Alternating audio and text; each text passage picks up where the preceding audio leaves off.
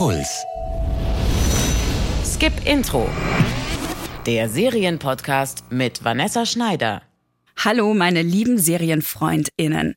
Diese Woche habe ich einen kurzen Seriencheck für euch zu einer Serie, auf die ich mich schon sehr lange freue. Star Trek Picard von Amazon Prime. Sir Patrick Stewart schlüpft dafür wieder in die Rolle seines Lebens als kahlköpfiger Sternenflottenkapitän Jean-Luc Picard. Den hat er vor über 25 Jahren in der Star Trek-Serie The Next Generation gespielt. Damals war ich auch noch viel zu klein dafür. Ich habe mir die Serie auch erst in den letzten Jahren angeguckt. Und die Figur wird zu Recht von vielen, vielen, vielen Fans sehr geliebt. Wenn ihr Jean-Luc Picard noch nicht kennt und mit Star Trek bis jetzt nicht so viel zu tun hattet, könnt ihr das mit dieser Serie ganz einfach aufholen. Und das empfehle ich auch vor allem Fans von Weltraumserien und Geschichten aus der fernen Zukunft. Ein Weingut irgendwo in Südfrankreich. Die Spätnachmittagssonne taucht die Hänge in honiggelbes Licht. Gedankenverloren betrachtet Jean-Luc Picard seine Weinreben. Nein, das ist keine virtuelle Illusion im Holodeck. Picard ist schon lange nicht mehr Captain der USS Enterprise. Wir schreiben das Jahr 2399 und der ehemalige legendäre Captain ist mit seinen 94 Jahren nüchtern betrachtet ein ziemlicher Greis. Er, der Inbegriff des interstellaren Diplomaten, fair, überlegt und gebildet, hat vor vielen Jahren zu hoch gepokert und seinen Job für seine Ideale aufs Spiel gesetzt. Seitdem kümmert er sich um das Chateau Picard, das Weingut seiner Familie in Frankreich. Und genau hier kreuzt plötzlich ein mysteriöses Mädchen auf, das behauptet, ihn zu kennen und in Gefahr zu sein. Picard stößt auf eine außerirdische Bedrohung, doch die Vereinte Föderation der Planeten lässt ihn eiskalt abblitzen. Wir sind verpflichtet, das zu untersuchen. Es gibt kein Wir, Jean-Luc. Admiral, ich trete hier für die Föderation ein. Dafür, was sie immer noch repräsentieren sollte. Sie geben hier nicht mehr den Ton an, Jean-Luc. Gehen Sie nach Hause. Mit der Sternenflotte hat Picard es sich vor Jahren verscherzt. Um das Mädchen zu retten, braucht er nun nicht nur ein Raumschiff und eine Crew, er muss sich auch seinen eigenen Konflikten aus der Vergangenheit stellen. Ich habe einen Plan. Wieder eine streng geheime, unautorisierte Rettungsmission? Jean-Luc Picard hat sich verändert, seit wir ihn das letzte Mal gesehen haben.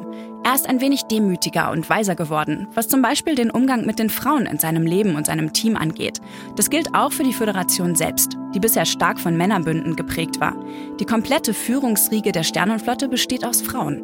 Spannende, mächtige, ja auch korrupte Frauen mit Schwächen, Fehlern und eigener Agenda sind in dieser Star Trek-Serie so selbstverständlich, wie es sein sollte in einer Welt, die 300 Jahre in der Zukunft angesiedelt ist. Ich brauche Ihre Fähigkeiten und Ihren Mut. Die Vergangenheit ist geschrieben. Aber die Zukunft ist noch nicht in Stein gemeißelt. Wer Star Trek Next Generation nur aus Erzählungen kennt, kann auch ohne Vorwissen sofort in die Serie einsteigen. Keine Angst vor unverständlichen Anspielungen. Alles wird hier ganz selbstverständlich und natürlich miterklärt. So fühlen sich auch Tracker nicht veralbert, die wie ich die Idee von Star Trek lieben. Nämlich, dass es eine Zukunft geben könnte, in der Lebewesen, egal welcher Herkunft, friedlich, gleichberechtigt und kooperativ miteinander leben und voneinander lernen. Bei allem Optimismus und Glauben an die Menschheit hat Star Trek aber auch immer schon unsere aktuellen Ängste gespiegelt. Vor Kulturkolonialismus einerseits und dem Fremden andererseits. Auch Star Trek Picard deutet schon in den ersten drei stimmig erzählten und spannenden Folgen an, Ganz so sonnig und unproblematisch ist auch das Jahr 2399 nicht. Hinter der strahlend weißen Fassade der Vereinten Föderationen der Planeten wartet eine abgefuckte Cyberpunk-Welt, die mit den genretypischen Mitteln andeutet, wie ungerecht und ungleich die düstere Realität auf der Erde wirklich ist. Ich bin sehr neugierig darauf, in den kommenden Folgen zu sehen, wie es dazu gekommen ist. Eine zweite Staffel ist auch schon in Arbeit. Engage. Neue Folgen von Star Trek Picard könnt ihr ab dem 24.01. jeden Freitag bei Amazon Prime Video streamen. Und ich sag euch, neben Picard werdet ihr da noch eine ganze Menge anderer alter Bekannter sehen. Ihr könnt übrigens live dabei sein, wenn ich eine neue Folge von Skip Intro mit Gast aufnehme. Beim Puls Podcast Festival am 5. Februar im Schlachthof München.